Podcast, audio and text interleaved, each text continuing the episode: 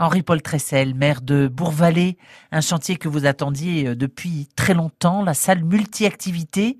Les travaux vont bientôt commencer. L'idée de la salle est née il y a une dizaine d'années déjà, sur la commune de Saint-Sanson-de-Beaufossé seul. Puis euh, ce dossier-là a été repris par la communauté de communes de Canizy. Nous sommes allés jusqu'au permis de construire par la communauté de communes de Canizy et jusqu'aux appels d'offres. Et la communauté de communes de Canizy a eu l'obligation de fusionner avec l'aglo et l'aglo de Saint-Lô a abandonné ce projet-là par la suite que nous avons repris dans la commune de Bourg-Vallée euh, avec les six communes historiques. Donc un équipement très attendu. Un équipement très très attendu parce qu'on a des associations très dynamiques ici, notamment une qui s'appelle la Sansonnaise et qui a une dizaine d'activités ludiques ou sportives et qui n'avait pas de locaux pour satisfaire l'ensemble de ses adhérents. C'est une salle qui sera utilisée par les seuls habitants de Bourg-Vallée ou est-ce que vous envisagez de la prêter, de la louer? Comment voyez-vous les choses? Elle sera utilisée prioritairement par les habitants de, de Bourg-Vallée, mais elle sera également ouverte à des associations, euh, notamment sportives extérieures, et notamment de, de l'aglo de Saint-Lô, lorsqu'ils auront des besoins, puisque l'aglo nous aide également pour la construction de cette salle-là aux alentours d'un apport de 400 000 euros à peu,